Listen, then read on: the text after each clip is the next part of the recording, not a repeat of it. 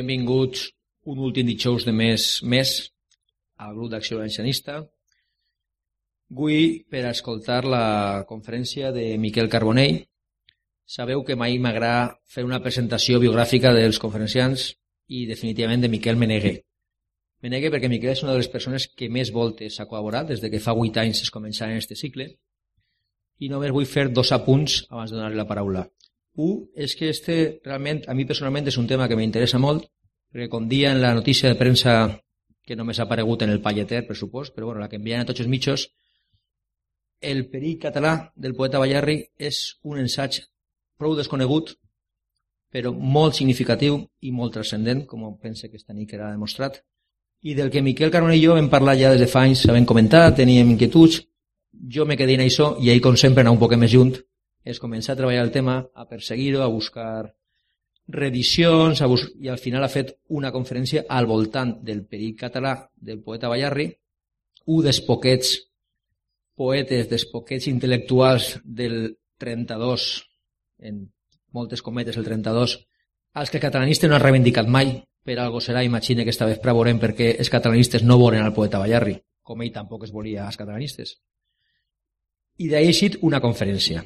I l'altre punt és que havien dit abans que Miquel Carbonell és un dels que més voltes ha vingut al grup d'acció, a col·laborar amb nosaltres, i això, pels que coneguem, és molt significatiu, perquè Miquel, en la seva, en la seva manera independent, rotunda i absoluta d'entendre el valencianisme, perquè és aixina, jo estic segur que ell haguera vingut una volta per amistat, però ell no haguera tornat si no haguera vist que el grup també és ese valencianisme rotundo, absolut, 100% coherent i, com ell diria, que no ha caigut en els cultismes ni en les subvencions. I ahir és on ens trobem Miquel Carbonell, el grup d'acció i tots els que esteu així esta nit. Miquel, teu la paraula.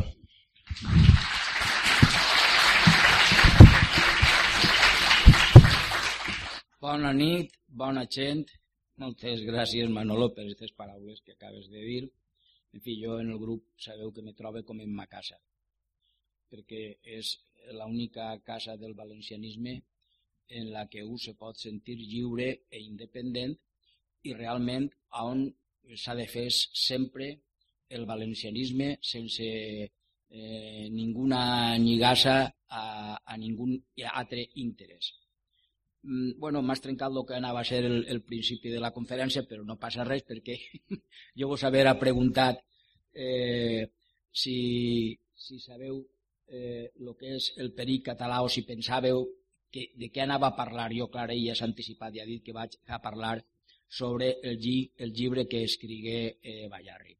És més, el perill català actual vosaltres el conegueu perquè dia a dia en els mitjans de comunicació i a més molts dels que esteu així teniu ja la vostra edat i haveu patit les conseqüències del perill català eh, que s'ha fet a través de la política.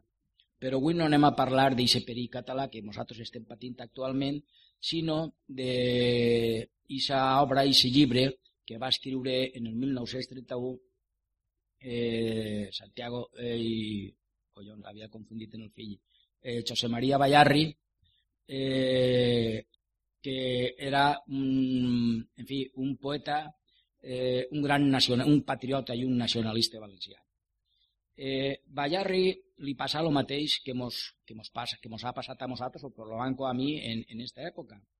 Ell va comprovar com els catalans tenien una aristocràcia, una burguesia, eh, una intel·lectualitat, uns artistes eh, que se preocupaven per defendre per damunt de tot eh, el que era la cultura eh, i, diguem, la història i la llengua catalana. I ell, en certa manera, mm, admirava els catalans eh, per la senzilla raó de que en el seu poble ell veia que ni teníem ni havíem tingut ni una aristocràcia, ni una burguesia, ni una intel·lectualitat que eh, se preocupara per l'anàlisi i la defensa a ultrança d'aquest gran patrimoni que hem heretat dels nostres antepassats. Eh, que passa que ell, mm, que era una persona, en fi, en un nivell cultural molt elevat, era professor de, de l'Escola de Belles Arts, eh, resulta que se preocupa en, en estudiar la història, la llengua, la cultura, la política, una persona molt, molt cultivada.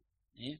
I entonces eh, se dona compte en, en els intercanvis eh, culturals que existien en aquella època, en els xocs florals, en, els, en les revistes i intercanvis culturals que existien entre valencians i catalans, ell se dona compte que darrere de tot allò eh, s'amagava una connotació política eh, que, que era perjudicial per als valencians, en la que n'hi havia uns valencians que estaven enlluernats per les glòries que cantaven els catalans, que mireu però resulta que aquells cantaven les glòries en base al nostre passat eh, cultural històric, que se mos l'havien furtat i, i, i entonces se les havien apropiat. I clar, eh, Ballarri, que era per damunt de tot valencià i valencianista, no podia consentir, a pesar de que ell admirava els catalans per lo que era la defensa de la seva cultura, no podia consentir que ells defengueren la, la seva cultura en base a furtar-nos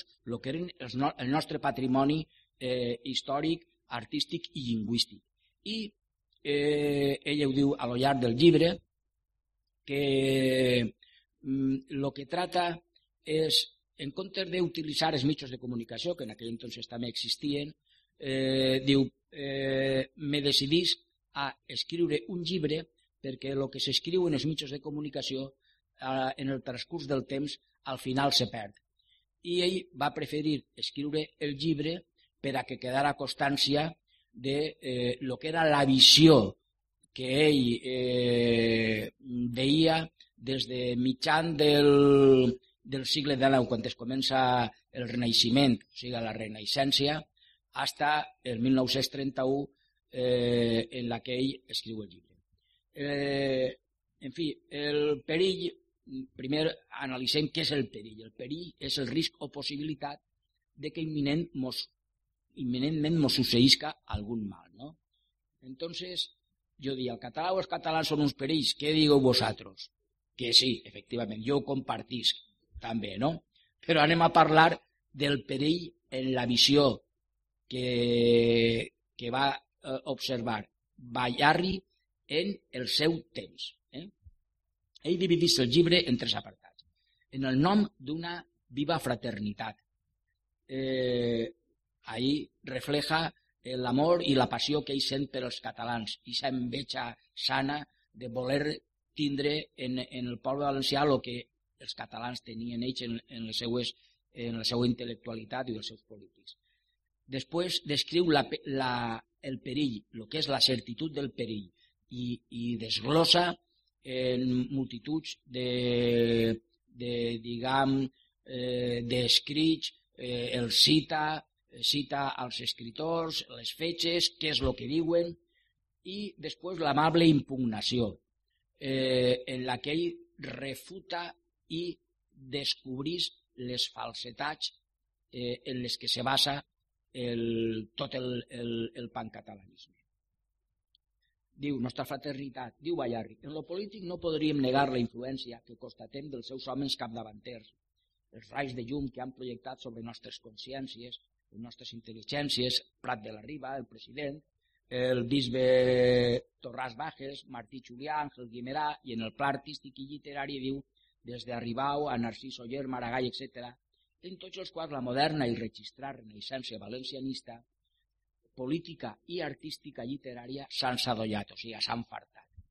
Diu, tals admiracions i efectes, insistents i quotidianes per altra banda derivats de bons i nobles motius de merescudes i més contribucions admiratives, s'empalmaven lògicament en tantes, en tantes forces d'estímuls i en tantes realitats d'acció que no poques vegades veus populars o veus malicioses ens han saludat clarament com a catalanistes, com a més amants de les coses de Catalunya que de València. Efectivament, el poble pla, en aquell entonces, se donava compte i no compartia de que la intel·lectualitat valenciana eh, adorara i veguera de les fonts catalanes com estava vedent i a ells mateixa els acusaven de catalanistes, siguent que veureu que Ballarri no és gens catalanista. El perill. El perill que dient català per a nostra València consistís en creure i propalar que València, l'antic regne, la nostra pàtria, és catalana. que València per si no té personalitat nacional, que la pàtria dels valencians es diu Catalunya, que els valencians som catalans de València, que la nostra personalitat, per tant nacional, que la nacionalitat dels valencians és catalana, que la nostra història valenciana i la nostra cultura i el nostre territori i la nostra tradició formen part i estan implícites en una, nació, en una entitat nacional superior que es diu la Gran Catalunya. Que els nostres homes, sants, artistes, poetes, guerrers, ciutadans, són catalans. Que els catalans en el segle XIII, al temps de la reconquista de València per Jaume I, nos dugueren la civilització, el geni artístic, tot el geni, la paraula en la que s'entenen els valencians, la cultura, el ser propi i la Constitució estatal, com una extensió de la personalitat catalana en el mateix caràcter i, per tant, en el propi desenvolupament objectiu. Que València no té existència anterior, que Catalunya és una gran nació de la que València és sols una regió, que una unitat de cultura, de ser, d'història i d'aspiracions ens enllaça. Ara entrem en el que és les proves de la certitud del perill. Es comença a demostrar la certesa d'aquest perill. No? I diu, es comença replegant artículos de pancatalanistes valencians com Miquel Duran Tortajada, ell el senyala i diu qui són, que afirmen la catalanitat de València en, en base a les falses interpretacions que els historiadors catalans donen en seus llibres sobre el nostre passat històric o d'aquelles errònies interpretacions que hagin fet escriptors o historiadors com el valencià Escolano, defensor de la castellanització de València, este és un escritor del 1500 i pico, ¿no? Que comete el error de decir que el reino de Valencia fue poblado desde su conquista casi todo de la nación catalana, y tomó de ella la lengua y están peredañadas y juntas las dos provincias por más de 300 años han pasado de los de este reino de vaso del nombre de catalanes, sin que las naciones extranjeras hiciesen diferencia alguna de catalanes y valencianos. O cuando las obras del famosísimo poeta Mosén, Osías Marco, veo, li traduís hasta el nom, a Osías Marco, eh, caballero valenciano y de nación catalana, quan, traducidas por Baltasar Romaní. Això és el que diu este escritor valencià que acumulaven, perdó, este historiador que en aquell entonces, en el 1500, pues anaven copiant-se d'uns a altres i, el, i els erros els anaven transmitint d'uns a altres. I efectivament, clar, demostra la, la, la poca, eh, diguem, rigor científic que ell utilitzava en aquestes expressions. A més, este, com ja he dit anteriorment, era un pro-castellanista, perquè en aquell entonces era, en aquella època, quan se comença a crear l'imperi espanyol, etc i ell, pues, està. Quan sabem tots que Ausias Marc era de pàtria i de nació valenciana.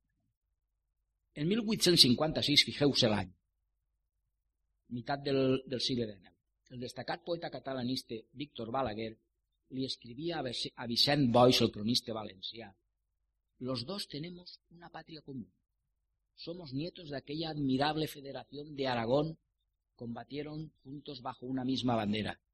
¿Se esteu fijant en quina llengua li escrivia el poeta català al cronista valencià? En aquella època, en la única llengua en la que s'entenien els valencians i el català i els catalans, que era el castellà. Per què no li escriu en valencià? Pues perquè, en aquell entonces se respetaven i, vamos, hasta entonces se respetaba. A partir de entonces es comencen a ja no respetar-se els catalans i es comencen a introduir el... I fixeu-vos que en el mateix contingut de la carta que el, el poeta Balaguer li escrivia en, en castellà, eh, li diu, i li parla de la pàtria lemosina, o sigui que la pàtria resulta que eh, ja eh, diu la pàtria, en comptes de dir la pàtria catalana, perquè era molt fort en aquell entonces, diu la pàtria lemosina. Eh, eh, que omplien sa glòria Ausias Marc, Petrarca Lemosí, i qualifica a nostre poeta com al poeta Petrarca, que és un poeta italià que és el que va eh, introduir la, eh, va defendre la, diferència, o sigui, la, la llengua italiana. I entonces este el califica com el Petrarca gemosí, però de la pàtria eh, gemosina. Tingueu en compte que el gemosí eh, es comença a dir-se que és la llengua que se parlava en l'orient d'Espanya, o sigui, en Catalunya i en València, eh, perquè els castellans així ho interpretaren. Per quina raó? Per la senzilla raó de que en la zona del Limoges, que és la zona francesa, va ser la primera zona on els trobadors es començaren a fer el que havien es començat a fer els italians, i era a substituir el llatí, que era l'única llengua que se mantenia per escrit per totes les cancilleries reals d'aquell entonces d'Occident, i es començaren a introduir, a, a substituir-lo per el gemosí en aquell entonces o per el provençal. Això fon en França els primers que ho, que ho feren. I els primers que ho feren en Espanya, en la península, varen ser els valencians. Però, clar, aquells que és el que varen fer? Substituir el, o sigui, el llatí per la llengua vernàcula que en aquell entonces era el romans. I entonces els nostres escriptors li, li, la denominaren i la batejaren en el nom de valenciana perquè era la seva llengua. O sigui que us doneu compte, però este utilitza la connotació del gemosinisme i de la pàtria gemosina. ¿no? y diu, todas las provincias unidas algún día por un verdadero lazo federal que hablaba en catalán, o sea, que ja, van, ja es comença a introduir el català com a la solució futura. I al enumerar el cita València, Mallorca, el Rosselló i la Provença. A principis d'este sigle, diu, continua dient Ballar en son llibre, l'il·lustre català Enric Prat de la Riba feu unes famoses conferències que després arreplegats en significatives constituir la nacionalitat catalana, volum de transcendència per al catalanisme doctriu. La nacionalitat catalana es repartí per València entre els valencianistes per l'any 1915 en motiu d'un bon lot d'exemplars recibits així per a propaganda, en el que diu Prat de la Riba.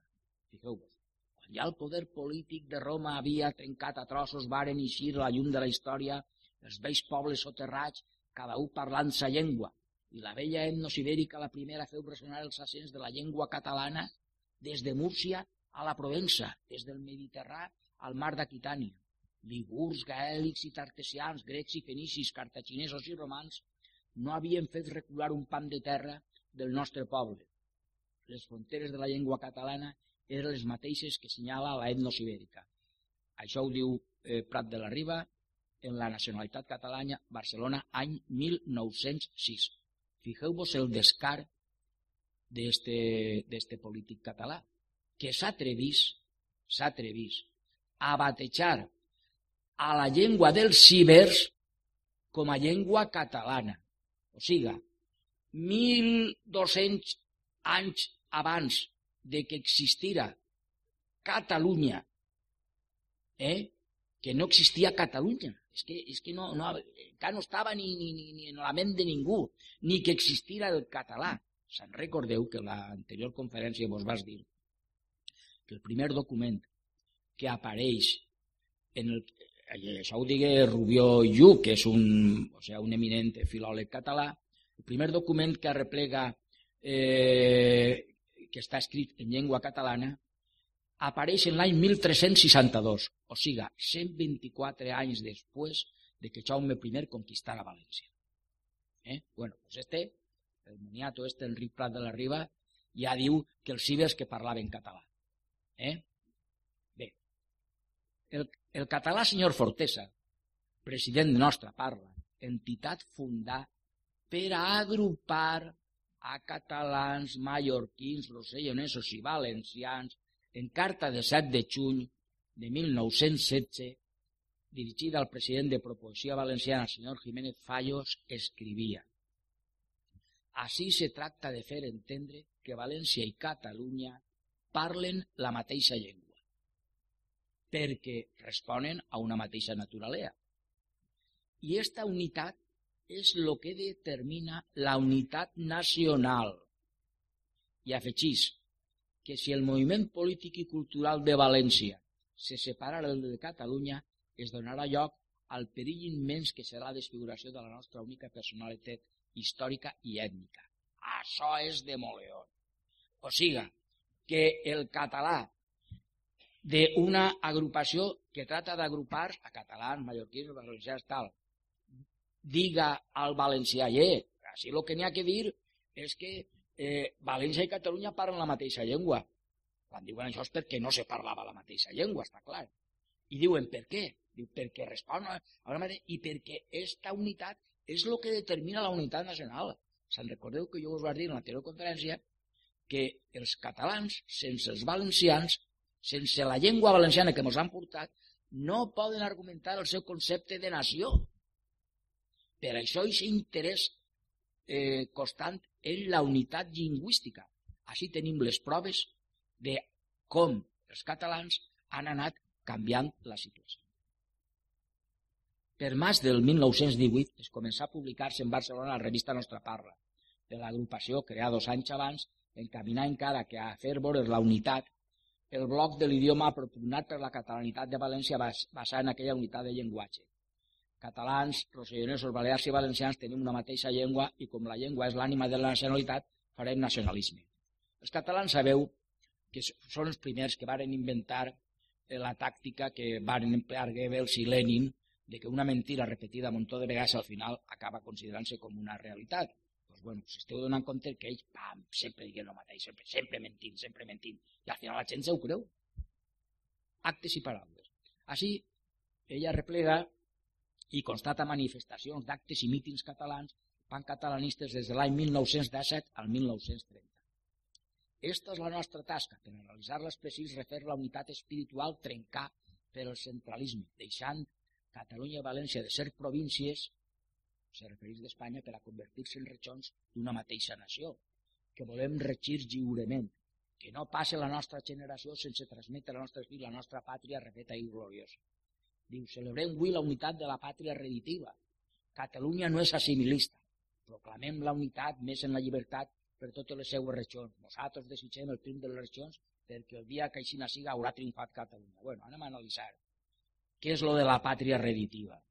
El concepte de redenció és el que utilitzen els catalans creant que tenen que crear una nova nació per a lliberar-se de les submissions que han tingut ells a lo llarg de, de tota la seva història. O sigui, ells se veuen en la necessitat de crear aquesta nova nació i per això ens necessiten a nosaltres per alliberar-se de, en primer lloc, de la submissió que tingueren al rei Franc, en segon lloc al rei d'Aragó i en tercer lloc al regne d'Espanya.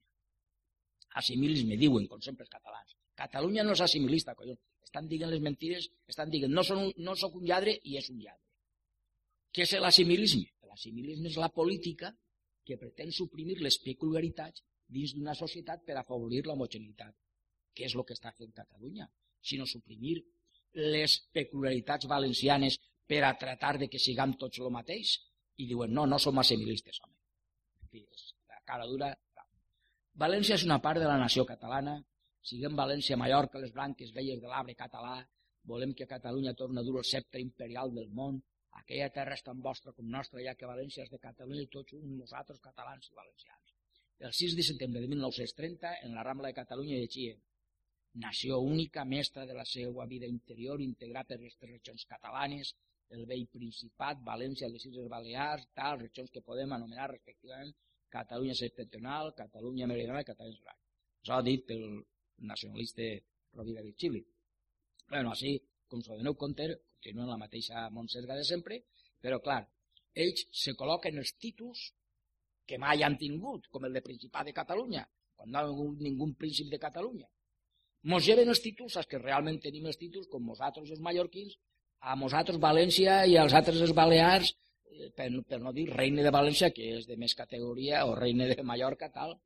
I entonces, i es comencen en la qualificació, en un nou bateig de nom, ja mos qualifiquen com la Catalunya septentrional, la Catalunya meridional o la Catalunya insular. Se doneu compte del canvi com van fent tot A continuació constata que no sols certs catalans alimenten les anexionistes o unitàries idees respecte de Catalunya i València, sinó que també certs valencians catalanistes les han secundat i propalat. I cita textualment a Jacinto Mustieles, a Daniel Martínez Ferrando i Miquel Durán Tortajada, que curaven, diu ell, d'especial avillament, un adorno i espírit catalanès en les seues obres.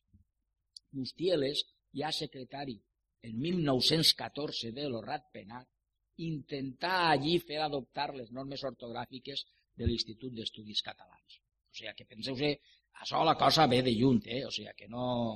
Val. En l'any 1915, en el pregó a plec del Puig, en pro de la restauració del monasteri, el poeta català Bofill i Mates mos parla que tots som uns.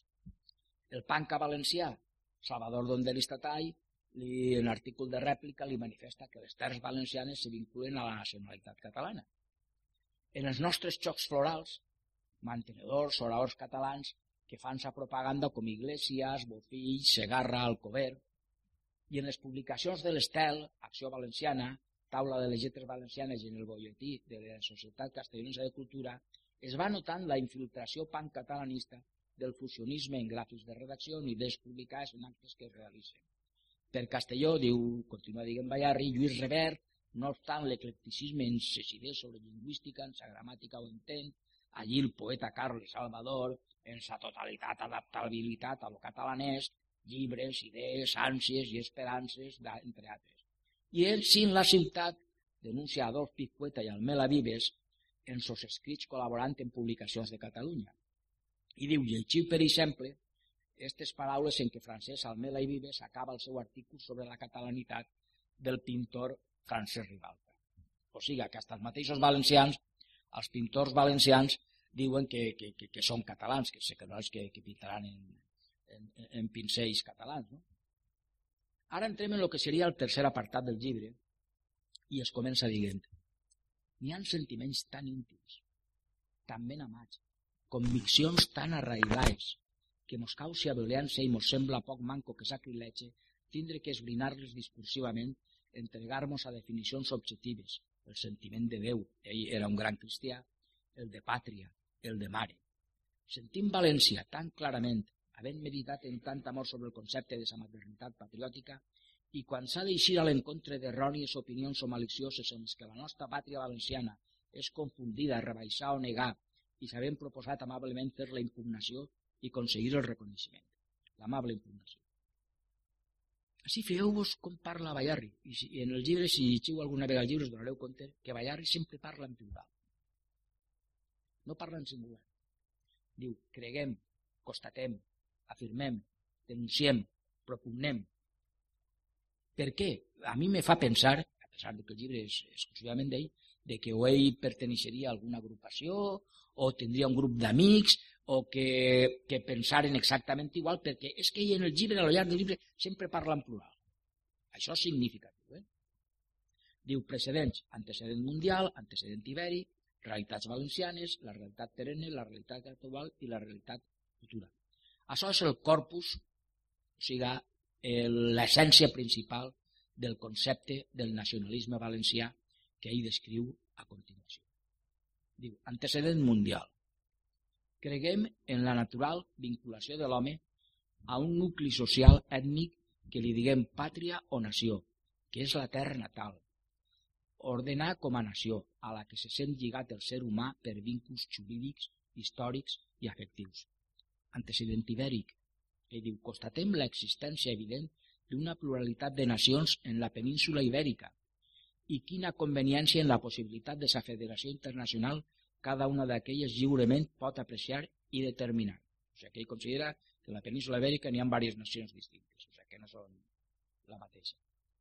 Realitats valencianes. Diu, la realitat perenne.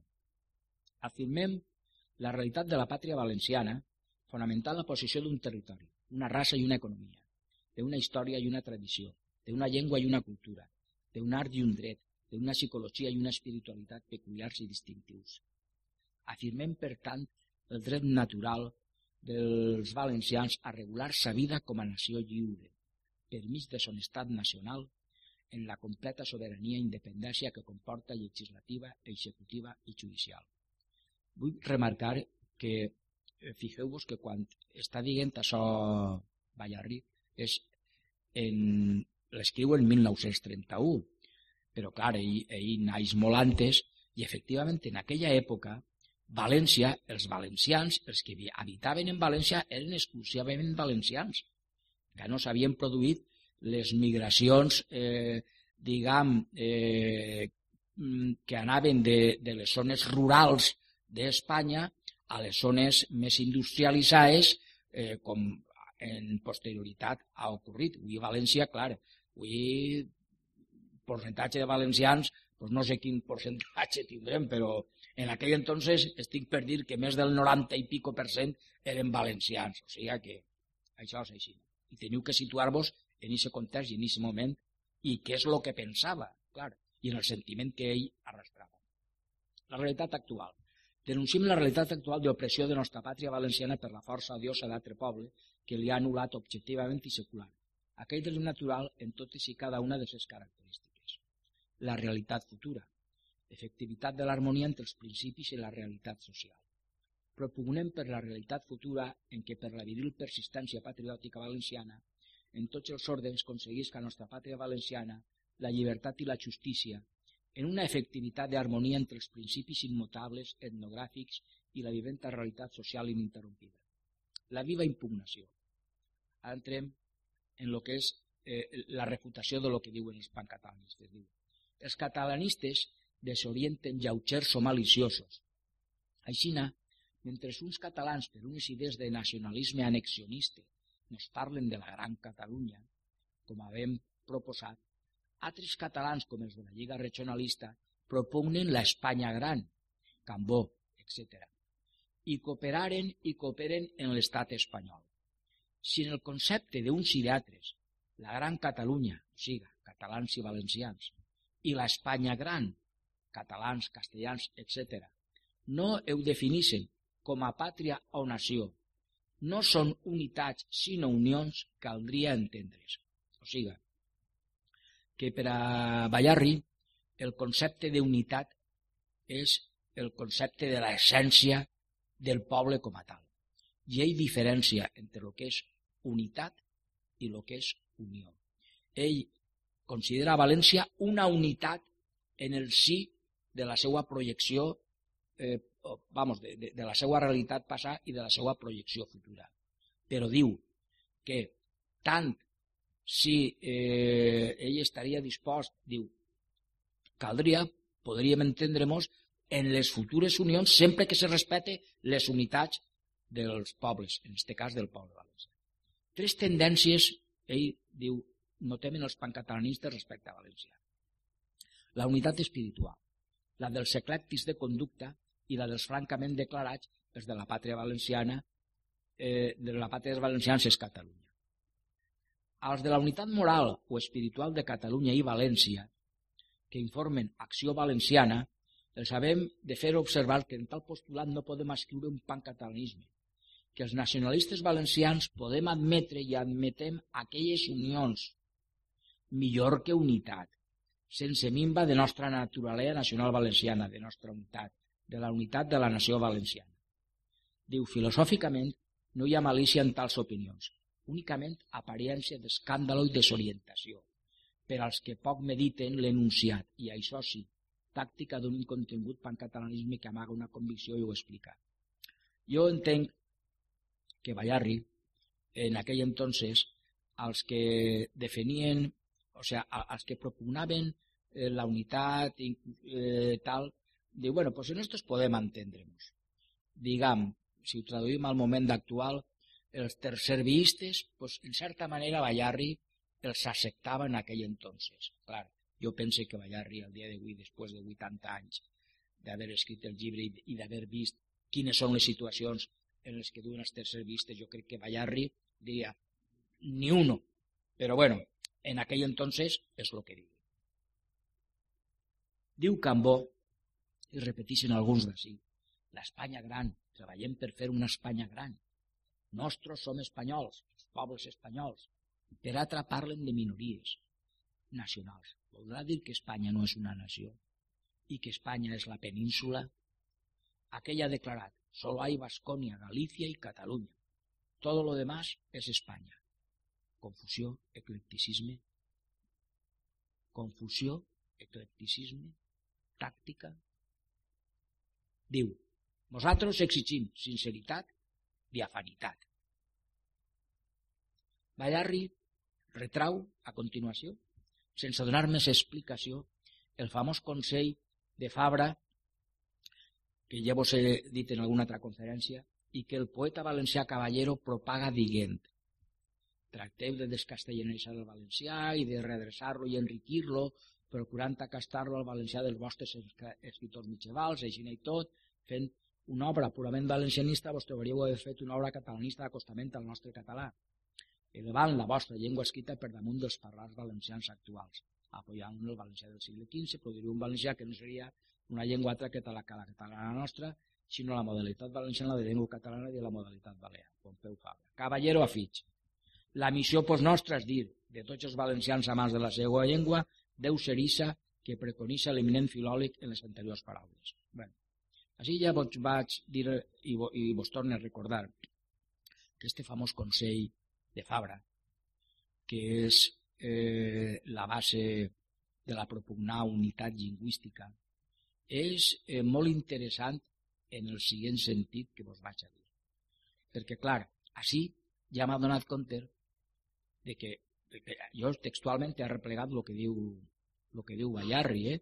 que diu que el poeta valencià Caballero diu. Però, clar, resulta que el poeta valencià que Caballero suprimís la primera part de, del Consell de Fabra, que jo vos vaig llegir en una anterior conferència, en la que dia, es començava aixina, vosaltres catalans no desitjaríem altra cosa sinó que emprenguéreu una forta obra de depuració del vostre idioma. Eh? O sigui, que de nou se content. Fabra diu que eh, ells el que volen és que nosaltres depurem el nostre idioma. Què està dient Fabra? Està reconeguent que la nostra llengua valenciana té la categoria d'idioma. I sabeu que l'idioma és la llengua que se parla en un poble o nació. O sigui, que està clar que Fabra al principi reconeix el que no se pot eh, deixar de reconèixer i és que València té una llengua distinta de la catalana. I després tornem a l'apartat anterior que tracteu de descastellanitzar el, el valencià, eh, aixina procurant enriquir-lo en lo que parlen els, en lo que deixaren escrit els vostres escriptors mitjavals i aixina farem, clar, farem, farem, què és el que farem? Una llengua literària nova, clar, una llengua literària nova que ell bateja baix el nom de català. No continua, ni ho diu el llibre de Ballarri, però sí que vos ho vaig dir jo en l'anterior conferència, com continuava el, el Consell de Fabra, que, que dia lo següent, continuava.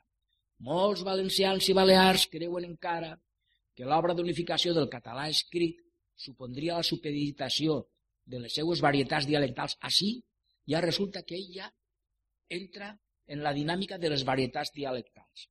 Antes no havies dit que el valencià era un idioma, si és un idioma no pot ser una varietat dialectal, però ell ja, ahí entra ja la mentira del, eh, i, i l'embolic dels catalans. Diu, la varietat dialectal. Eh, al català que no es pretén supeditar cap varietat a altra. Eh, simplement, eh, es tracta simplement que dins de cada una de les tres regions de llengua catalana es realitza una obra de depuració, clar, que és el que ell va fer. Ell va canviar el català que utilitzava el poble català, el poble català, i va introduir i va inventar un llenguatge basat, no com diu ell així, cada una d'elles té els seus clàssics, que collons, si vosaltres no heu tingut ningú, diu, i que cada un es prenga, du, prenga un, cada un es prenga per a models per a depurar i adreçar la seva varietat dialectal. Pues ell el que va fer va ser agarrar el que parlaven els nostres, el que ja han escrit els nostres clàssics i en base a el que ja han escrit els nostres clàssics i el dialecte barceloní ha creat i se valencià normalitzat en la té del totalitarisme. O sigui que de nou vos compte de lo que és la realitat dels fets. Eh? O sigui, estan mentint i vamos, s'agarra més pronto un mentirós com coix. Com afirmació doctrinal, i amor per lo valencià retrau Ballarri, eh, paràgraf de l'artícul que es publicà en les províncies el 4 d'abril de 1923 baix el títol El renacimiento valencianista ante el centralismo y catalanismo que firmava don Gaetà Huguet, el patriarca del valencianisme en terres de Castelló, i a qui tots veneràvem, diu este Ballarri. No quiero entretenerme en señalar los hondos surcos que han producido en la psiquis catalana leyes tan inhumanas como la fratricida del Ereu porque no necesito estos argumentos para defender nuestros valores valencianos, lengua y patria independientes de Catalunya. O que ahí mos diu que la llei fratricida de l'Hereu tot és per al primer, els demés no conten res. Encara volen estos que mos agermanem en. A mi me basta eh, hacer costar mi opinión y mi protesta de valenciano independiente contra la afirmación tan extendida por Cataluña al referirse a nuestra pequeña nación valenciana de emplear la humillante frase de lengua y tierras catalanas. Continúa dient eh, este Gaetaue. En Cataluña ha habido siempre individuos abiertos al sentimiento democrático y al derecho de los demás. Y si la multitud siguiera su conducta, no nos sería repulsivo el nombre catalán, como es por desgracia hoy para nosotros. Recordemos a Ramón Montaner, cronista del 13, o Francesc Seiximenis, que siempre distinguió al reino de Valencia de Cataluña. Claro, ella ara recorda a lo que han dit els antics catalans a lo de la història. ¿Qué es lo que dice Fray Antonio Canals, por ejemplo, hablando de la traducción de Valery Maxim, que hizo en el 1395, dice, le he sacado del latín en nuestra querida lengua materna valenciana, que otros han sacado en lengua catalana, lengua distinta. Todos, la mayor parte de nuestros escritores valencianos, casi sin venir a pelo, o han dicho que eran valencianos, como Ausias Barc en aquel verso, en valencians la velletat mal prova, o bien han expresado que escribían en valenciano como Chanot Martorell, Arcis Viñoles, Bernardín Balmaña y otros. Valari y Giovanni, catalán, en los Juegos de 1894, dice tratando este asunto. Esta distinción entre lengua valenciana y catalana había de tener uno u otro fundamento, sobre todo teniendo en cuenta que aquí en Barcelona, en 1481, fue impresa la historia de Alexandre, escrita por Quinto Curcio, traducida por Luis de Fenollet en lengua valenciana, sin que nadie admirara. O sea, que ningú li va donar importància i diu, eh, pues lo lògic. Eh? O sea, Verdaguer, la figura más gloriosa del renacimiento catalán, dijo a cuantos valencianos tuvieron la honra de visitarle que sus maestros habían sido valencianos. Y así podríamos citar otros ejemplos de catalanes distinguidos. Vamos a ver hechos históricos relacionados con la completa independencia de nuestra región con la catalana. En la Guerra de la Unión, en el siglo XIV, Valencia iba contra el rey, Cataluña en su favor. Cuando los catalanes se levantaron contra Juan II, los valencianos iban a su favor. Durante gran número de años, aragoneses y valencianos sostuvieron pleito contra catalanes por la castellanía de Amposta. Las germanías ninguna resonancia tuvieron en Cataluña. El procurador B. Pere Belluga y antes otros valencianos ilustres siempre sostuvieron con tesón su primacía y derecho de sentarse en las cortes en lugar preferente por ser reino el nuestro y nación más antigua que Cataluña. Ara la impugnació per. Diu Ballarri, ni la, semejanza original, ni la semejança originària de llengües, ni si se provara la identitat d'origen, desenroll i realitat d'elles en distints nuclis socials ètnics, resoldria les estructuracions nacionals. O sigui, que encara que diu, encara que se provara, això no té res que veure perquè les nacions siguin les mateixes. En el llibre fa referència a lo que passa en, en les nacions de, de Sud-amèrica, de com el fet de que tal poden ser nacions distintes, inclusive tenint la mateixa llengua. Bueno, ell utilitza tot tipus d'arguments eh, que tal, no? Diu, però quan les llengües no són un producte d'una convecció, d'una delliberació escueta entre els homes, sinó que, a més de vindre impulsats per una força de tradició, es va emmollant en si el determinisme ambiental, o sigui, l'esperit territorial, el mig, l'expressió pròpia i característica d'un poble, que ho és quan més força de tradició s'acumula al seu entorn, i la identitat, la identificació absoluta, no es dona en cap llengua invasora que al llarg de la història veurem com en esta més menuda o més dèbil nació invadida van surant les racials característiques idiomàtiques, devenint son llenguatge peculiar peculiar natural nacional. O sigui, aquell diu que a pesar de que siguin invadides, sempre al final sura la realitat, la substantivitat de la llengua mm, primigènia, o sigui, autòctona del poble. bueno, sí, vull col·locar un mapa d'Espanya en el que són eh, els pobladors antics. Eh, abans de, de la invasió romana, vem que la península, la part occidental, està, eh, diguem, repoblar, vamos, va ser mm, eh, poblar per els celtes, que mm, es començaren per Galícia, crearen el poble gallec, després s'evolucionarà el que és el, el poble portuguès, i depositant-se al final ahí eh, en, en, la, en la punta de baix. No? Eh, en la part del mig tenim els, els celtibers, i en la part de l'ETA, en l'Orient, en tot l'Orient, des del sud fins al nord, eh, va ser poblat per els íbers, que eren eh, habitants que venien, que travessaren, se supon que venien de l'Àfrica, passaren per l'estret de Gibraltar i se situaren en esta part oriental de la península. Com podeu veure, he fet este, este mapeta per veure les distintes tribus i pobles de, eh, tant dels cibers com dels celtes com dels celtibers. No? O sigui, I així podeu veure que, per exemple, nosaltres, el que és eh, la, el regne de València actual, eh, estem, les tribus primitives estan les, eh, los, els contestants que eren de, de Cosentaina, Contestània, o sigui, hasta lo que és, ahir anaven els contestants, repoblaren pues, des de lo que és la zona de Cartagena hasta les muntanyes que divideixen avui les províncies de València i, i Alacant. No? I després, des d'ahir hasta lo que és el riu Ebre, estava poblat per els celetans d'Edeta, Gíria, que era, diguem, la capital de la Edetània. Eh? Eh, o sigui que esta zona és la de actual parla valenciana.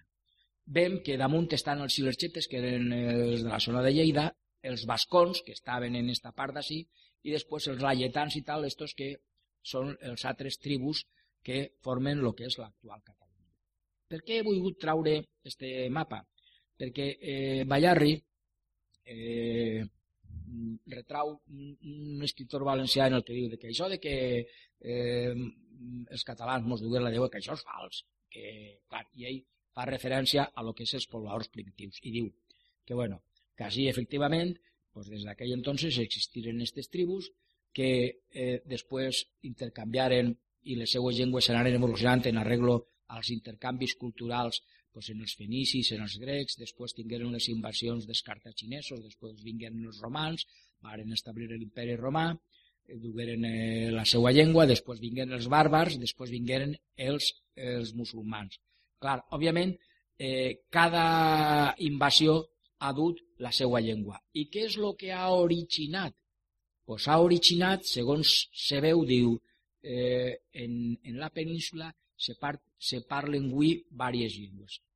Fa referència al galaic portuguès, o sigui, al gallec i al portuguès, eh, no fa referència, però bueno, tenim el bable, que és el que seria el, els asturs, tenim després en la franja central el que és el Tibèria, seria el que és l'actual castellà, i en la franja oriental tenim el valencià i el català per una banda i en el racó d'allà el, el bascuense. Entonces, eh, el que està clar és que mm, els catalans no ens dugueren res, que nosaltres així no estàvem much, nosaltres venim parlant els nostres habitants primitius i el valencià és la evolució de líder primitiu mesclat en la interacció de totes les llengües de tots els pobles que han passat per el nostre territori. Ara, confirmant en l'autoritat del català, doctor Grandià, el valencià diu és desenvolupat espontàniament mentre la conquesta del terreny de València i al mateix temps que el català en Catalunya. Això són paraules també de, del pare Puyana, però que el, el doctor català este confirma i accepta de que se desenvoluparen al mateix temps un en un puesto i una en l'altre. Tant negam que el valencià siga català, apoyant-se en el fet de que suposa d'una banda l'afirmació del catalanisme i lleterat Víctor Balaguer que assignant-li al llenguatge de la Provença el qualificatiu de català mentre d'altra banda tenim que traduir-se el català a la nostra llengua, segons diuen els catalans, les obres dels literats provençals. I el mateix, di, el mateix diu dels autors Mireia Nerto, Calendant, Pelayo, tal. O sigui, que ahir Ballarri se dona compte, diu, què collons, esteu dient vosaltres que en la Provença se parla català i per un altre costat resulta que esteu traduint vosaltres eh, del provençal al català els llibres per entendre el que diuen els de la Provença. És que no té trellat. Vamos, el retrau i les falsetats del, Diu, però hasta se ha escapat de ninguna manera se puede negar la existencia de la modalidad valenciana dentro de la lengua comuna. Això diu Rubio Llu, que és un català en el discurs de reacció en la Real Acadèmia Espanyola. Quan, eh, clar, i, i li diu Ballarri, Becham, Becham, que aquesta modalitat valenciana implica, quan menys, aquella categoria que el senyor Fabra eh, li assigna per classificació la llengua catalana. No? O sigui, diu, Després d'aquest aspecte lingüístic, convé tindre en compte, diu Ballarri, eh, l'autoritzada opinió del doctor alemany decà de la Facultat de Filosofia i Lletres de la Universitat Central, que és el, el que li dona contestació al, al discurs del pare Puyana. Diu, con los conocimientos lingüísticos del valenciano que pasa el padre Fullán, això, això diu el doctor alemany, ¿no? Diu, queda demostrado por las obras de que ha hecho ligera mención nos ofrece hoy nuestro compañero para ingresar en esta casa al discurso que acaba de leer en el cual, como habéis oído, afirma la existencia independiente del valenciano como lengua que no es, como dicen algunos, una variante del catalán. Ya pasaron aquellos tiempos en que don Vicente Bois nos decía, la lengua valenciana nacida en la Provenza. Siete años antes había dicho también John Bart, el calificativo lemosín debe aplicarse a las tres diversas ramas del árbol de nuestra lengua, que son el catalán, el mallorquín y el valenciano, y no omitiéndose el nombre de lemosín, ya que tal fue el nombre de pila que por haber nacido en Limoges les es en todos casos apropiado. Diu, nada de esto es exacto. El valenciano nació y se desarrolló en el reino de Valencia. Como nos dice muy bien el padre Fullana en la metáfora con que da principio a su discurso. Debemos añadir que el valenciano también en sus orígenes se diferencia del catalán. S'ha de donar compte que les tribus no eren les mateixes. ¿eh? Valencia conocía en alguna parte de su territorio la denominación propia del centro de España. Y Valencia y Mallorca conservan el grupo MB contra el catalán. También contra el catalán conservan los dos la O final. Todo esto nos dice que el valenciano es un romance independiente como los demás de la península y con caracteres peculiares, cuyos límites ya señaló nuestro director en el trabajo que escribió y se leyó en el primer Congreso Internacional de la Lengua Catalana, donde contradice además la opinión de los que creen de fecha relativamente moderna la constitución de la frontera lingüística actual de valenciano, porque, como dicen eh, por otra parte, las principales características de dictales modernas o bien datan de tiempos primitivos en que se formaron los romances, o bien, pues no es lo que digo ahí. Vale. Y siendo así, digo, este, esto Así creo que no debemos caer los valencianos, sino protestar con todos los respetos debidos de la tendencia y manera de discurrir de algunos escritores que niegan la existencia de nuestra lengua y de sus manifestaciones, atribuyéndose a la suya como propio de esta lo que no le pertenece por ser de aquella. El padre Fullana ya expone su convicción contraria a la de estos escritores en varios pasajes de sus obras y contra los dos artículos que a Martorell y su obra dedica la enciclopedia espasa. O sea que, con siempre los catalans ya en aquel entonces en la enciclopedia espasa ya digueren que Joan Martorell, el poeta que, escribió, que escribió en catalán la primera novela catalana, o sea, ya, pero Fullana ho va rebatre en dia, no? Para designar nuestra colectivitat nacional valenciana souen distints noms denunciables. Com denunciem lo de pàtria xica, molts valencians diuen lo de pàtria xica, lo d'Espanya en una unitat geogràfica, històrica i política i espiritual, que són els de l'Espanya gran, els espanyolistes. Lo de regió valenciana, que són els fueristes i regionalistes. Lo de terres de llevant, que són els centralistes. Lo de la Catalunya meridional, els pancatalanistes. Denuncien també este més nou i de tanta mala fe com els satres que s'enuncia el País Valencià. O sigui que ja sabeu que en aquell entonces ja es començaren a dir-li Nosaltres advertim que refusant totes eixes nomenclatures desorientadores només se diga, designant nostra col·lectivitat nacional, la pàtria valenciana o la nació valenciana. Ben clar. Nostre sentit d'independència equidista d'unes i altres anexions, si bé reconeguem on està la major afinitat i quin és ara, com diem, l'enemic comú de nostres aspiracions nacionalistes, dels catalans, dels valencians, etc està clar, ell ahir, per a ell, el major enemic eren els centralistes espanyolistes. Això és l'opinió de, de l'amic Ballar. Ja mai serà el valencianitzar-se, catalanitzar-se, com diuen ells. En darrer terme, valencianitzar-se serà per als febles, per als dèbils que tenim darrere, descastellanitzar-se. I per als rebordonits que tenim enfront serà descatalanitzar-se. Perquè una mateixa incompressió els paral·lelitza uns anexionistes màxims, una península, una nació. Altres anexionistes mínims, València i Catalunya, una nació. Igual virulència, igual injustícia. Siguen prou les esmentades i manifestes al llarg d'aquestes planes on deixem expresses que els imperialistes, expansionistes, anexionistes, incautacionistes, dominacionistes, bloquistes, absorcionistes són assignacions dels trists nacionalismes superbs, injusts tirànics, brutals d'uns pobles que cifren sa glòria en la humiliació dels satres, sa grandea en la anul·lació dels demés, sa riquea en l'empobriment dels dominats. Finalitza el llibre fent una lloa al matriarcat de València des dels distints pobles i ciutats del regne i remarca que dir Mare Catalunya per als valencians és irreal, estrany i que mai s'ha dit a la llarg de la història. I remata dient, per a ratificació, impugnació i norma, clogam, tanquem. Estes planes necessàriament així. Visca Catalunya lliure, visca València doblement lliure. Hasta així és el contingut del llibre de Ballarri. Jo vull fer un xicotet de resum i he arreplegat les paraules que diu Rafael Raga en el pròleg del llibre, perquè vull comentar-los. Diu que el llibre és un crit d'angoixa, o sigui, d'angústia, de qui sent pròpit el perill de que a pretext, pretext d'altres germanors quede minvar disminuïda la personalitat valenciana. Diu, no vol ser el llibre de, de Ballarri un crit de combat, no duen closa cap hostilitat sobre pobles que històricament considerem d'un comú origen. Això diu Rafael Raga, eh? jo no ho compartís. Però sí que oralment advertim que ja mai podrem entregar la glòria del nostre passat sols compartir-la.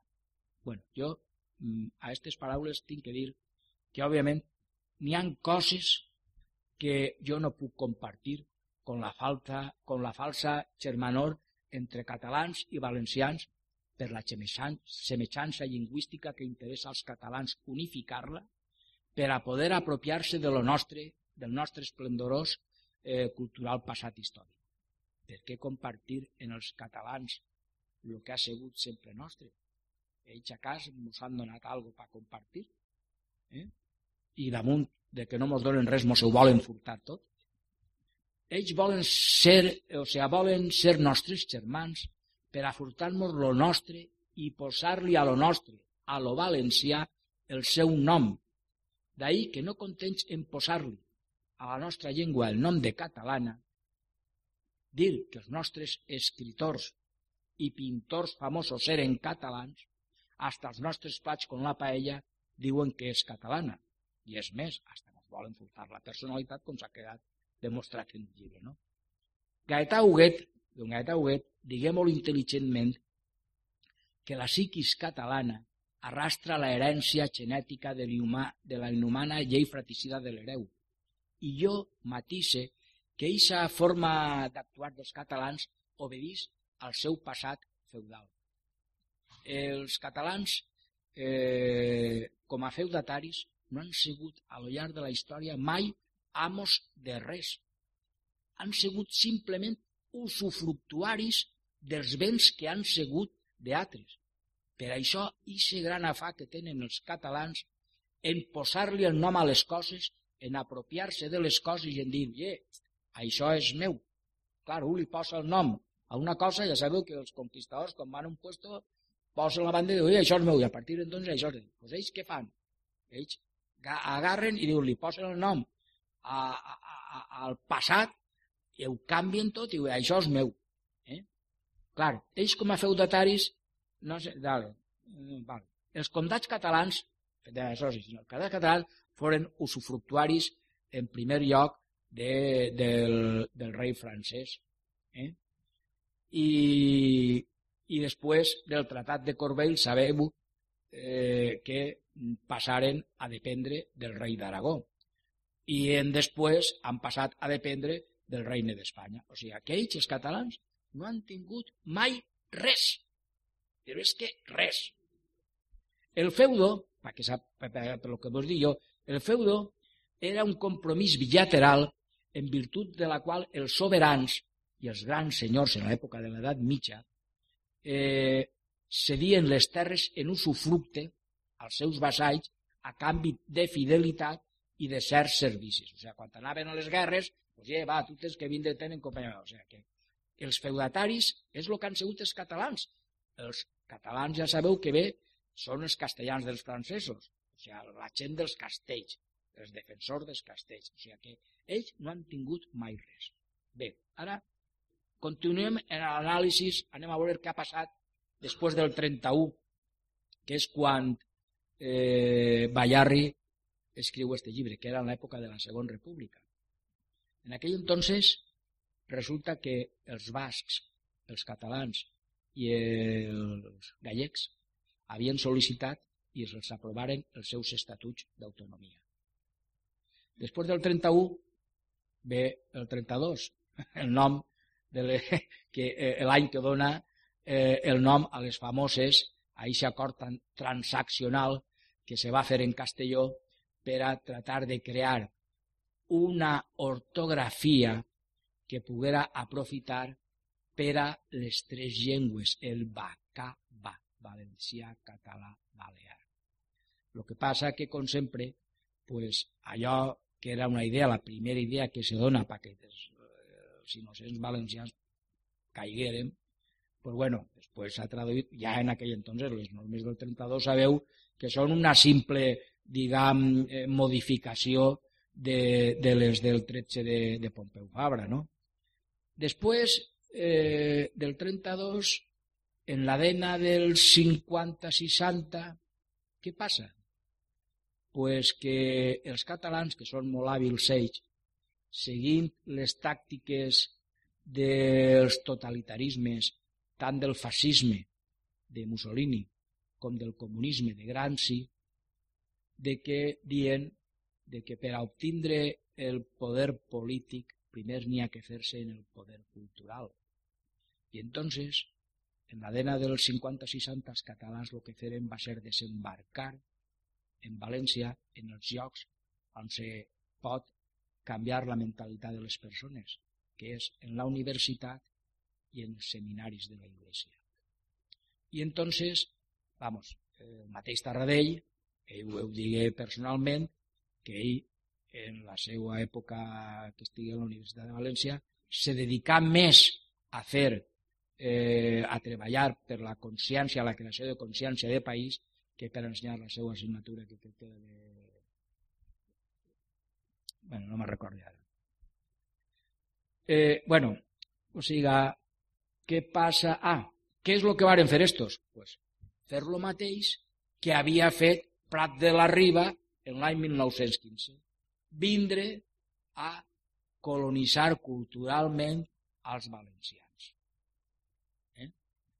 Eh, després de, ve la mort de Franco i, clar, els valencians mos agarra com sempre, pensant en la mort de Pasqua.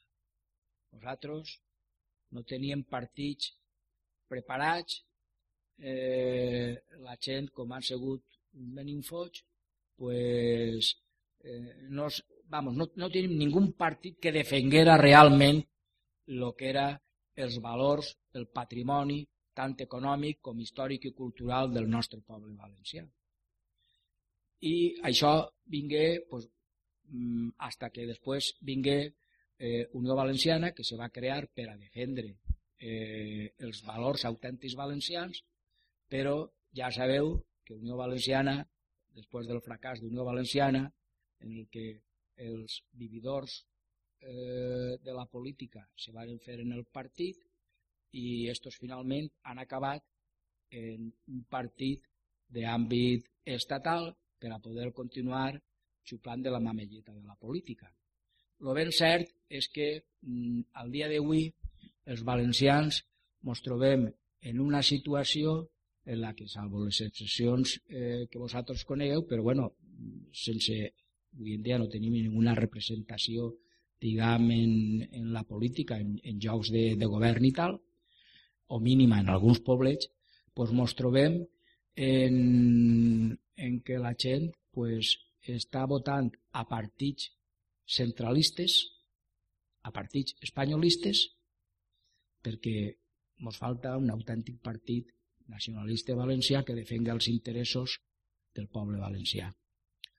Entonces, si analitzem un poc quina ha sigut la trajectòria del llibre de Bayarri, Efectivament, el llibre de Ballarri jo he de dir-vos que a pesar, o sigui, jo vaig conèixer el seu fill i vaig eh, estar en companyia d'ell en Unió Valenciana i tal, en Santiago, eh, però jo no he, he pogut llegir el llibre de Bayarri fins fa molt poc de temps, que m'ha arribat perquè me l'ha enviat un amic. Eh?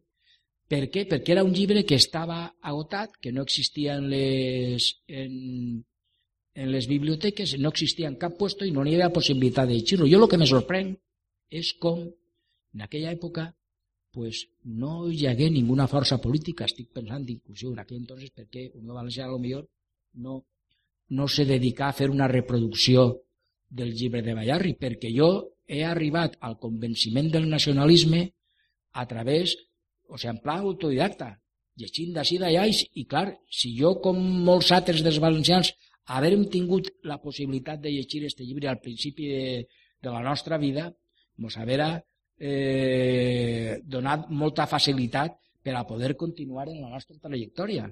El fet és que Bayarri, sí, sabem que escrigué el, el llibre, però jo crec, no sé d'ací quants haureu llegit el llibre de Bayarri, i si l'haureu llegit, vos preguntaria si n'hi ha algú que l'ha llegit, si l'haveu llegit en fondària, analitzant-lo detingudament, perquè Bayarri, el llibre este de Bayarri, n'hi ha que llegir-lo en molt deteniment i hi ha que llegir-lo moltíssimes vegades per donar-se compte de la gran importància i transcendència que té aquest llibre.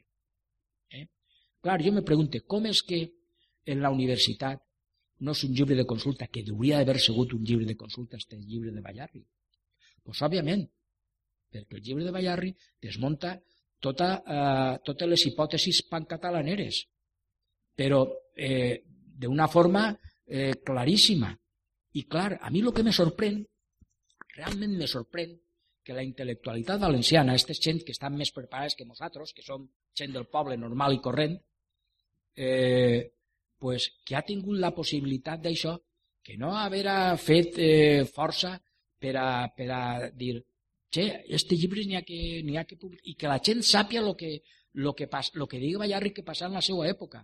Això ens haver eh, ajudat moltíssim en la nostra guerra en defensa dels, dels interessos valencians. O sigui, mm, anem a veure que ja s'ha anat un poc tal. Vale. Eh, per a rematar, simplement mm, dir que el, lo que, lo que sí que observe és que del perill català per això veu que jo has començat la, la conferència, el títol li ha donat el perill català, el perill valencià. El perill català avui continua existint, que això ho sabeu tots. El perill català, però del perill català de Ballarri d'aquella època, avui, jo crec que podem parlar ja i analitzar el perill valencià. Perquè, desgraciadament, avui en dia el perill el tenim en nosaltres mateixos, en la nostra societat per la nostra forma de ser, per el nostre memfotisme, per el nostre passotisme, per no donar-li valor a, a les coses que n'hi ha que donar-li valor, per pensar que la llengua valenciana és una cosa de segon categoria com se mos ha fet creure a tots des de xicotets, que només la parlaven els de poble o els de condició més baixa social. No, senyor. I això els catalans ens han guanyat des de sempre. I això és el que Ballarri anhelava dels catalans i aquest amor que teníem per lo propi. Clar, avui el perill català s'ha transformat en el perill valencià perquè desgraciadament vem com els polítics que ens governen estan fent cas a les consignes que ens donà Pompeu Fabra. Eh? Eh, jo vos vaig dir l'altre dia i repetís avui, per a que el mal produïsca algun efecte sobre les coses, eh, sols fa falta que els bons no facin res. Eh? Per tant, en la vostra mà està el fer algo al respecte. Jo volguera rematar la conferència dient visca València triplement lliure de venuts, de traïdors i de mentirosos. Moltes gràcies.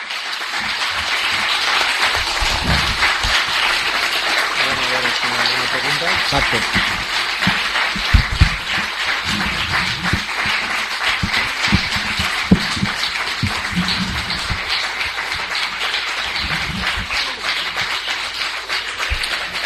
Moltes gràcies. Ara com sempre, si voleu fer alguna pregunta, jo el que sí que le vull comentar a Miquel, no sé si és el que anaves a dir tu, Juan, que el llibre de Ballarri, eh, bueno, Ballarri, el, el fill va ser el primer director de la revista Som, que tinguin al Sinogrup, va ser la Junta Directiva, s'ha intentat editar, sempre ha hagut problemes en la família entre els diferents fills.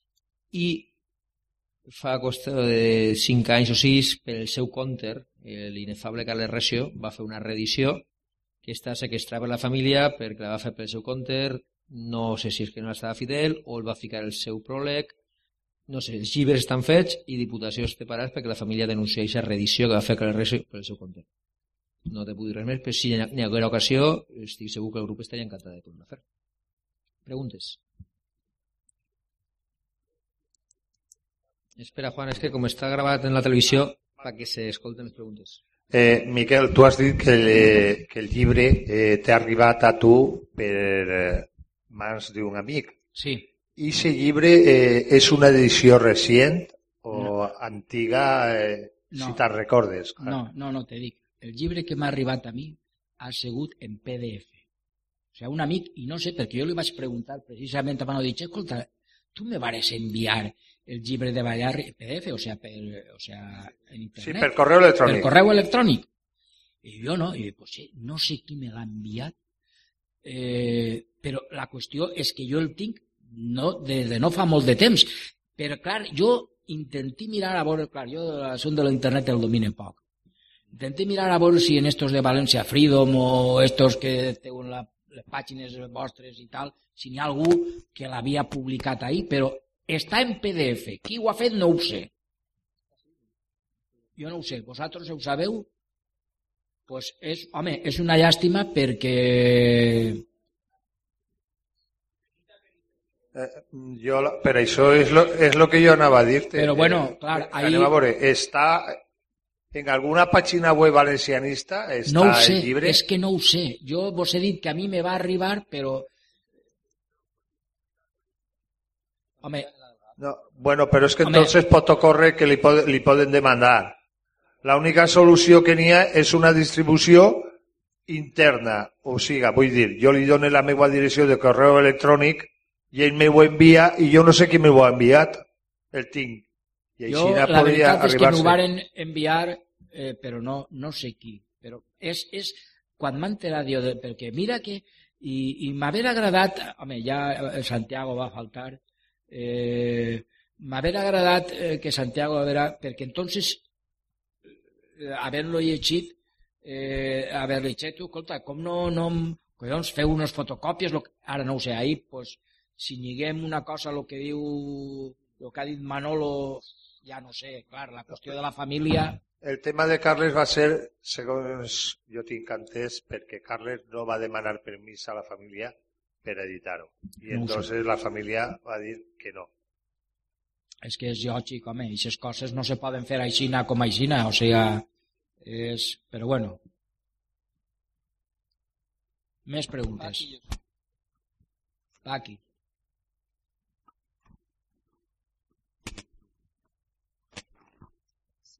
Moltes gràcies per la conferència que ens ha aclarit moltes coses. Eh, Miquel, jo m'agradaria que mai oblidarem una paraula que definís als habitants de la marca hispànica, que eren els catalans, que eren grans masses de campesins que estaven pues, reduïts a l'esclavitud dels, dels feudals, com tu has dit. Però aquests campesins tenien una denominació que li la va donar com a castig el rei de França. I era pallesos de remensa. Eh, la gent jove, que se ho apunteu bé en lo cap i que ho digueu. I busqueu en el diccionari la paraula remensa i veureu que estaven obligats. Les terres no els podien ni vendre, ni, ni guanyar tot, ni res. Tenien que donar al feudal lo seu i damunt l'esclavitud ixa durar per lo manco 600 anys hasta que la reina de Castella, per a més inri tant d'odi que tenen a Castella, pues es lliurà d'això, perquè ells demanaren als portuguesos, a tots els reis d'Espanya de la península, demanaren que foren els reis d'ells perquè, per, llibar, per, llibre, ui, per lliurar-se d'això. Eh? I ningú els volia, com a súbdits, ningú rei els volia. ni els castellans, ni els aragonesos, perquè estaven per ajudar només. Eh? I 600 anys quasi d'esclavitud. Així que, recordeu, pagesos de remensar. Gràcies, Pep. Està per aquí. Quan es comença el grup d'acció, així en el grup d'acció, se digué que ja Blasco Ibáñez, que va morir dos anys abans de néixer jo, que de la, de la, eso de, De la lepra catalana. no se librarien mai. Escolta, i així estem aguantant l'enfermetat. I que és que no hi ha manera. Sí. Escolta, aclamem a, aclamem a estos dos partits que no pareix que es coneix ningú. Només que estem així. Ah, per favor. Bueno, jo respecte a, la, a lo que ha dit vostè la pregunta del referèndum, jo no sóc partidari, és que no se pot, vamos... I eh, què és el que se pot fer? No, a veure, no, nosaltres no podem posar a discussió de si se vol o no se vol ser valencià. Vamos, és que això... O, en el xoc, entre, entrem en el xoc d'ells, no. En primer lloc, mira, anem a veure. Eh, jo vull, ara, aprofitant que vostè ha dit els pallassos cagalans, i, vaig, i vaig, li faig aquesta rectificació, permetisca-me per lo siguiente. Cada vegada que nosaltres diguem països catalans, estem fent promoció a una marca que ens està perjudicant totalment. Per tant, jo sóc dels que veureu, encara que soni mal, jo no dic mai països, dic sempre pallassos i cagalans. Primera, perquè la gent immediatament interpreta el que jo vull dir. I segon, no estic donant peu a crear una marca que és la entelèquia que ells volen crear. No, senyor. Ha que dir pallassos cagalans. I en comptes de dir català, dir cagalà. I entonces la gent canvia del terreny clar, sí, i què és el cagalà? Pues no, per mi el català és molt respectuós la llengua que parlen els catalans. Però tot lo de més que se, i se híbrid rebordonit que confon Lleberina, això és cagalà. I jo, encara que sone mal, hi ha que introduir aquest vocable. Quan s'introduïsquen aquests vocables, veureu com disminuïs la pressió d'ells. I respecte a lo dels pallassos, exactament igual. Bueno. No caigam en el que ells volen. Bueno, de totes les maneres ja han caigut tots en el que es volen. Pues no No caigam. s'equivoquen.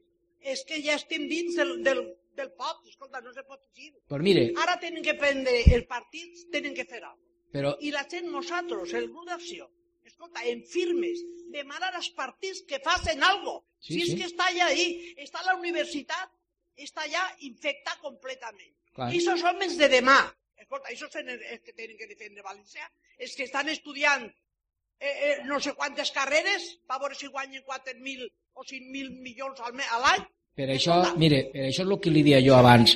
És una llàstima que això, este llibre, que tenia que ser un tratat d'estudi en l'escola normal, que és on s'ensenyen els mestres, o en la pròpia universitat, per a discussió, El rat penat, cent i pico de Bueno, anys. què passa? Per què no- perquè diu que la, no, la nit freda. Che que li donen el fred a l'estómago. Mm. Escolta, ara és la nit freda, però de quant és la nit freda? Agraït, que agraïs que ells, la gent és que ha vingut en esta nit tan freda. Tan freda, però de què punyetes m'estàs parlant? Entonces vol dir que si el rat penat té cent i pico d'anys, ja estava quan se va fer aquest llibre. I què va fer?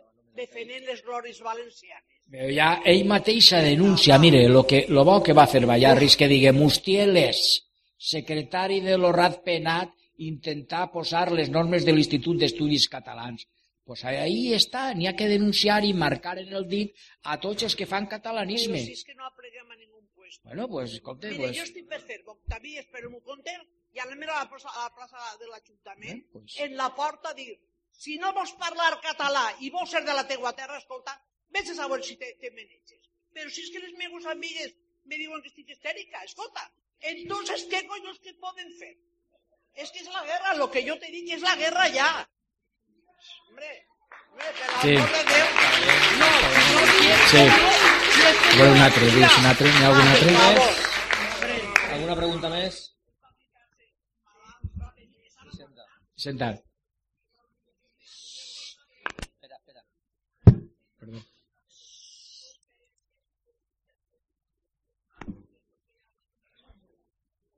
Jo més que una pregunta, simplement dir-vos, mm, això de mentirosos no fa molt s'ha donat en un diari valenci... el diumenge passat és que una entrevista a don Leonardo Mamón, que li diem nosaltres, tu ja saps que en Unió Valenciana n'hi havia un sector que no el podia veure, i li diem Leonardo Mamón. Entonces este senyor se apodera de unes coses que no ha fet ni ha viscut, eh? que vamos, jo vaig a convidar al periodista, estic hidrant a províncies, a veure si... El que passa que no sé este home quan va a les províncies, perquè vinga així al grup i li ensenyarem pues, qui crema la màrfega, qui lleva la quatribarra de la Diputació, puc donar fe que estava jo allí en unes altres persones, entre elles el meu marit, eh? i el que està passant en lo rapenat és el que la gent s'ha buscat. No passa només que això, és el que la gent s'ha buscat. Ni més ni manco. Tenen el que, lo que han votat Pues sí. i res més. I no podem fer res més perquè és que li plantaren cara, estem al carrer i desacreditats. Així que... Lo que, Això està, el que volia lo que està comentant Vicenta, per a la gent que no va llegir províncies el diumenge, va ser províncies. Leonardo Ramon, Leonardo Mamón, que diu ella, va ser el primer director de la televisió valenciana que Unió Valenciana col·locà al front quan tingueren la televisió valenciana. I este va ser el que col·locà a Enric Esteve, que ve a col·lació, com a cap de vendes de televisió valenciana. I ahí es comença Enric Esteve la seva carrera de tindre una llibreria xicoteta al costat de Dominico, me pareix que estava, a on està ara, al sou del PP, i lo rapenat en ell. O sigui que Leonardo Ramon, i en les províncies el titular era jo impedí que la catalana este, estuviese hoy en dia. I diu que ell, ell puja dalt del Palau de Generalitat i arrencar la quatribarra que fica el Minyana. No sé si pujaria volant o com pujaria, perquè com no estava, com ell diu, me- mescla de l'Ajuntament, de Generalitat, i això era doble pàgina al titular. La màrfega, es que quemaren la màrfega, li sona la zona de la plaça del Collao. Sí, sí. Eh? Això és el- És, no te desperdici l'artícul, de veres. Tu has llegit? També, també diu que, que el 9 d'octubre del 79 que sequestraren la senyera i que li pegaren. Sí, això és de veres, escalfaren. Escalfaren, però el poble no sequestrà la senyera. La senyera va fer el recorregut com tocava. Però a ells els tocaren la, l'esqueneta. Ah, no, si hagueren ara- continuat així, altre gallo mos cantaria. Ara continuem parlant, si voleu, allí, només que per tancar, si no n'hi ha, ha, més, pregun sí, n'hi ha més preguntes, d'això tanquem. L'última? Ah.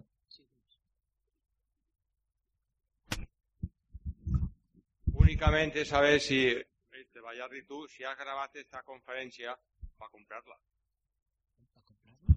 No tens que comprar-la, tens que entrar en internet i ficar GAP TV. I ahí tens totes les conferències que estem fent des de fa dos anys, les tens ahí almacenades, te les rebaixes i ja està. O des de la pàgina web del grup, n'hi ha un enllaç, o en València Freedom, o directament GAP TV. Fallos és el que les grava totes, per això teniu que parlar en el micro, perquè se senten també les... Ei, les últimes ja se senten i s'escolten molt.